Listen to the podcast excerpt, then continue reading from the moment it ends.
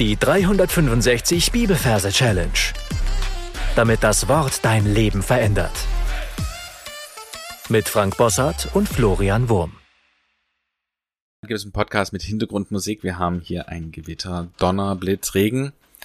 Aber nichtsdestotrotz wollen wir uns diesem Podcast widmen.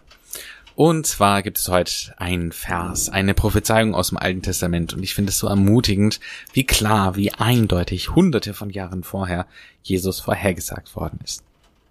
Zacharia 12, Vers 10a. Aber über das Haus David und über die Einwohner von Jerusalem will ich den Geist der Gnade und des Gebets ausgießen. Und sie werden auf mich sehen, den sie durchstochen haben ja, sie werden um ihn klagen, wie man klagt um den eingeborenen Sohn.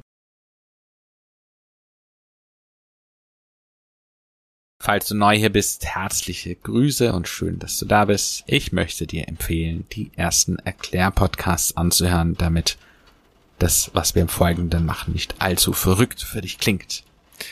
Und mit einer verrückten Sache fangen wir gleich an, nämlich mit dem Majorsystem, beziehungsweise mit dem Merkort. Verzeihung. Das heißt, wir gehen in Gedanken wieder an den Ort, wo wir uns die Jesaja-Verse merken wollen.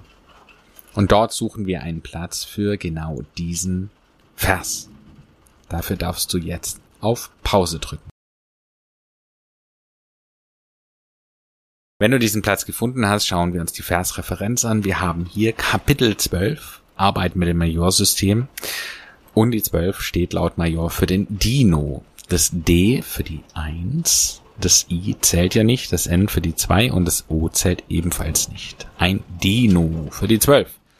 Und für die 10 haben wir die Dose, das D für die 1, das O, was nicht zählt, das S für die 0 und das E, was wiederum nicht zählt. Also 1 und 0, eine 10. Und was wir uns darunter vorstellen, ist ein T-Rex. Ein richtig großer T-Rex, weil wir haben es hier mit einer Kapitelangabe zu tun und ich sehe hier einfach fürchterlich. ja, vor mir als, als Beobachter, als Gedankenbeobachter steht. Er schaut mir direkt in die Augen. Ich sehe seine gewaltigen Beine, seine kleinen Ärmchen, die nach vorne gestreckt sind und vor allem sein gewaltiges Maul mit den messerscharfen Zähnen. Und er schaut mich an und er brüllt und ich höre förmlich dieses Brüllen, was in mir äh, ja Gänsehaut verursacht, ein ganz lautes, ich kann es nicht nachmachen, ein ganz lautes T-Rex-Gebrüll. Ja, und es ist so laut, dass es mir fast Trommelfell zerreißt, ja. Also er schaut mich eben bedrohlich an, aber das Gute ist, ich weiß genau, er wird mich nicht fressen. Warum? Weil er eine Dose im Maul hat. Und zwar eine riesen Cola-Dose, die quer im Maul ist, so dass er den Mund zwar auf hat, aber nicht mehr zumachen kann. Ja, also das ist wie eine Maulsperre und meine Lebensversicherung auch. Ja, und mit dieser Cola-Dose. Ja, da, da, da geht er so wild hin und her mit dem Kopf und versucht sie irgendwie rauszuschütteln, aber es ist einfach nicht möglich. Und dann verbinden wir das Ganze mit dem Vers. Wir äh, chunken den wieder, das heißt, wir teilen den in kleine Sinnabschnitte ein und der erste Sinnabschnitt heißt, aber über das Haus David und über die Einwohner von Jerusalem will ich den Geist der Gnade und des Gebets ausgießen. Und das erste Wort haben wir gesagt, ist entscheidend wichtig, aber über das Haus David. So, und jetzt sehen wir, wie dieser T-Rex auf uns zukommt und jetzt passiert etwas äh, Merkwürdiges, was wir vorher nicht so ganz entdeckt haben. Dieser T-Rex hat nämlich Flügel. Und bei näherem Hinsehen entpuppt er sich als ein Drache. genau. Und das, was er in, äh, in seinem Maul hat, ist eben die Cola-Dose. Aber wir sehen in der Cola-Dose wieder ein Araber herauslugt. Der ist irgendwie da in dieses Maul gekommen. Araber stellen wir uns vor als ein, als so Wüstennomaden oder als Ölscheichs, noch besser, als Ölscheichs. Also als die Leute, die eben diese langweilenden Gewänder anhaben und oben einen Kopfbund. Ja, und äh, eine Sonnenbrille. Ein Araber, typischer Araber. Und er äh, schaut aus dem Maul hervor und der Dino, der nimmt Schwung und fängt an zu fliegen. Und an diesem Merkort sehen wir in Miniatur jetzt vor uns das Haus Davids. Da stellen wir uns einfach ein großes Haus vor. Oder ein Haus. Ein Haus eben einfach. Es darf alles nicht zu riesig sein, aber wir stellen uns ein Haus vor. Und wir schauen uns dieses Haus genau an. Es hat ein Flachdach, ähnelt einem äh, altorientalischen Palast. Und auf dem Dach sehen wir einen kleinen Jungen mit einer Steinschleuder. Ja, David gegen Goliath. Das ist vermutlich das für die meisten eingänglichste Bild. Also eine Hirtenschleuder, ja, zwei Schnüre und ein Stein drin. Und damit fängt er an zu schleudern, als er den Drachen sieht. genau, und was der Drache macht, ist, dass er jetzt mit einem, einer Kopfbewegung diesen Araber über das Haus Davids entlässt. Also er schmeißt ihn da runter dem David entgegen. Und über die Einwohner von Jerusalem. Nebendran sehen wir dann eine goldene Kuppel. Das ist die Al-Aqsa-Moschee, das Wahrzeichen von Jerusalem. Und da sehen wir nebendran wie so ein paar kleine Modellhäuschen oder sowas. Ja, ein Bild für Jerusalem. Hund über Jerusalem heißt es. Das heißt, wir sehen diesen Drachen, wie er dann in seiner, seiner Hand, in seiner Pfote einen Hund hat. Und zwar den Rantanplan. Den nehmen wir immer gern her für das Bindewort und. Und er wirft ihn ab über die Einwohner von Jerusalem. Also erst den Araber über das Haus David und den Hund über die Einwohner von Jerusalem. Und dann heißt es, will ich den Geist der Gnade und des Gebets ausgießen. Das heißt, er macht jetzt eine Wende, der Drache. Wir sehen, wie er wieder zurückfliegt und wie er ein Geist sozusagen in seinen Ärmchen hält. Da stellen wir uns ja diesen Pac-Man vor, also so, ein, so eine Art Bettlakengespenst. Und, und er schmilzt in seinen Armen. Und ich will den Geist der Gnade und des Gebets ausgießen. Also der fängt an so ein bisschen zu schmelzen. Und dann sehen wir, wie aus dem Geist so ein Geschenk rausläuft. Ja, so, so ein, ein sehr halbflüssiges Geschenk, aber deutlich als Geschenk zu sehen. Also mit dieser roten Schleife. Das ist unser Bild für die Gnade. Also den Geist der Gnade und des Gebets. Also es fällt Gnade aus diesem Geist und es fällt ein Gebet. Das hatten wir glaube ich, auch schon mal. Das ist ein, ein Bett mit so einer Art menschlichen Beine. Ein Gehbett. Und das ist dann auch so, ja, in einer halbflüssigen Art. Und das ist wichtig, weil jetzt kommt das Wort ausgießen. Und jetzt wird's völlig flüssig.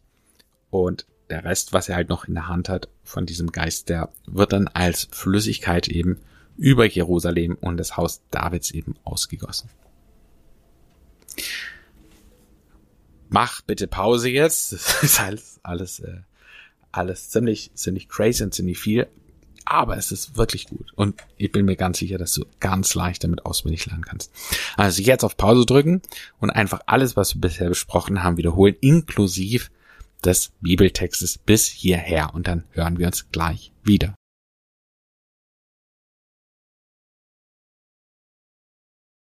Unser Drache macht eine Landung. und genau, also er landet irgendwo an diesem Merkort, wo du hast. Und dann heißt es, Hund, sie werden auf mich sehen. Das heißt, wir sehen wieder diesen Hund, diesen Rantanplan und wir sehen, er hat riesige Augen. Ja, also die Augen, die sind erst klein, so normal groß und sowas und dann blähen die sich auf, wie wenn du so einen Luftballon aufbläst und mit zwei riesigen Augen schaut er auf unseren Drachen. Hund, sie werden auf mich sehen den sie durchstochen haben. Und jetzt sehen wir erst, dieser Hund, der hat eine Lanze in der Hand und sticht den Drachen ins Herz, den sie durchstochen haben.